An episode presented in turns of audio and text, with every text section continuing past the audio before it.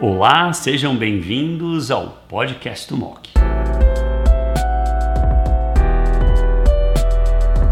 Bem-vindo ao MOC ESMO 2023, sessão Tumores Sistema Nervoso Central.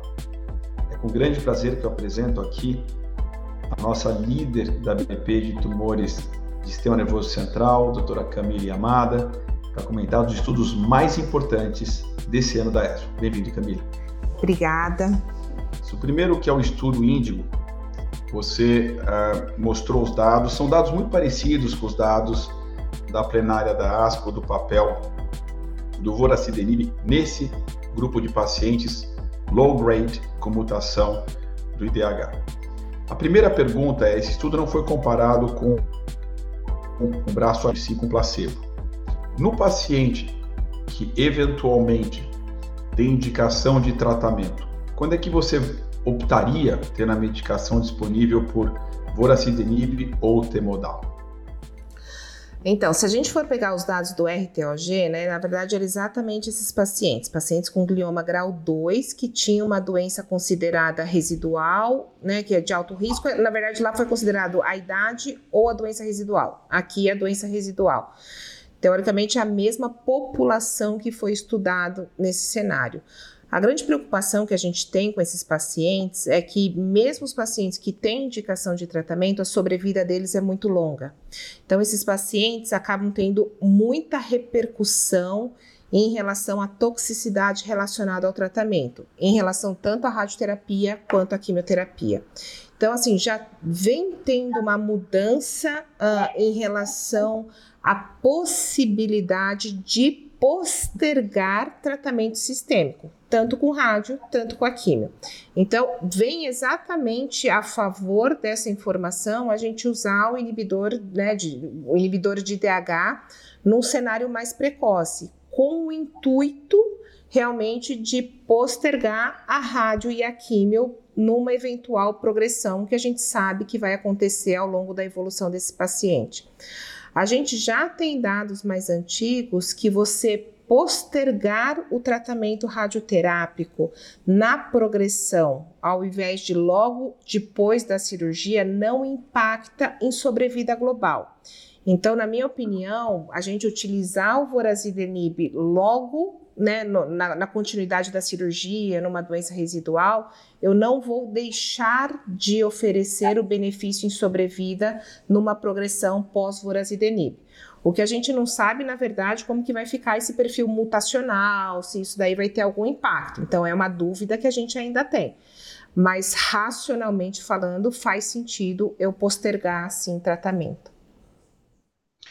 É porque os dois são tratamentos sistêmicos, é porque você considera que o voracidenib seja mais, mais seguro do que o temodal, seria isso? Mais bem tolerado? Mais bem tolerado e, teoricamente, com menos riscos a longo prazo para o paciente jovem. Camila, um outro ponto importante é que quando a medicação vier ao Brasil, vários dos nossos pacientes, nós cuidamos de muitos pacientes com tumores primários, sistema nervoso central, já receberam temozolamida, rádio ou ambas as estratégias. E o estudo, na verdade, ele não incluiu esse paciente. Pergunta é, a gente estaria confortável, na minha opinião, sim, mas gostaria de ouvir a tua, a tua opinião, de dar o voracidenib para esse grupo de pacientes já pré-tratados? A gente tem os dados do ivosidenib e do vorazidenib, inclusive até outros inibidores de IDH, num cenário pós-progressão. O que parece por esses dados preliminares é aqueles pacientes que já tiveram uma desdiferenciação com áreas de realce, que geralmente isso daí já indica para gente um grau 3 ou grau 4, são os pacientes que têm menos benefício da inibição da via do IDH. É que a gente não tem, na verdade, um, um marcador exato quando que muda essa chave. Mas, na minha opinião, eu acho que ainda vale a pena nesses pacientes, quando a gente tiver a medicação, que a gente vai acabar usando e que vai ter benefício, sim. Mas a gente sabe que quanto mais precoce, teoricamente, bloquear a via do IDH, melhor é na oncogênese e na evolução dos gliomas lower grade, né, grau 2 e grau 3. Em relação ao regorafenib, a gente sabe que depois de falha de temozolamida, uma das poucas estratégias que tem alguma eficácia é bevacizumab, com ou sem quimioterapia. E quando falha a bevacizumab, aí nós estamos realmente com quase nada ativo. Nós pensamos em algumas drogas com mínima atividade, re-radioterapia, eventualmente alguns casos que ainda tem algum resgate cirúrgico.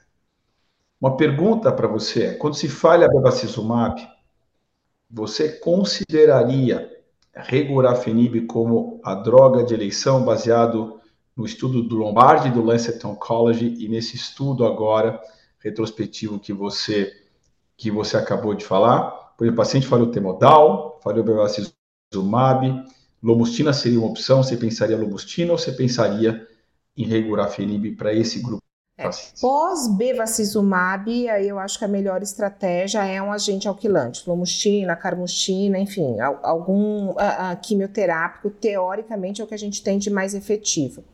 O regorafenib, até pela, pelo perfil da, da medicina né, que é feita na Itália, esse, esse, trabalho é só italiano, os pacientes também não têm acesso ao bevacizumab. Então, teoricamente, logicamente, a gente não tem um trabalho head-to-head, head mas esses dados é muito parecido com os dados que a gente tem de bevacizumab, que é aquela sobrevida livre de progressão em torno de sete meses.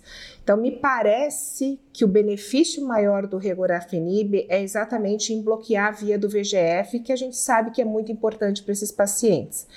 Uh, o papel do regorafenib pós-bevacizumab, a gente tem alguns dados que parece que não teve muito, muito, muito efeito. Uh, eu acho que daí a gente perde um pouco o benefício da medicação.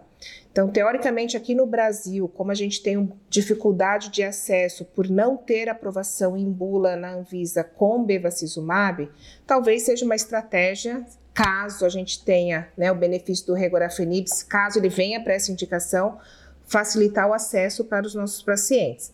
Mas aí eu acho que antes do bloqueio da via do, do VGF, paciente pós-bevacizumab, pós qualquer outro bloqueio dessa via, aí teoricamente é agente alquilante ou alguma outra quimioterapia que a gente acaba usando com taxas de respostas muito baixas, mas com o intuito de, de aumentar a sobrevida para esses pacientes.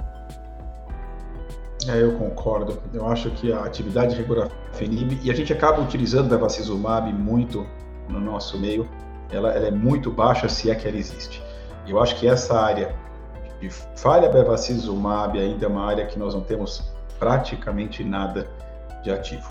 Excelente, uh, obrigado uh, por essa rica discussão, obrigado por, por, a ótima aula e a gente segue em frente no MOC ESMO 2023. Muito obrigado. Tchau, tchau. Até logo.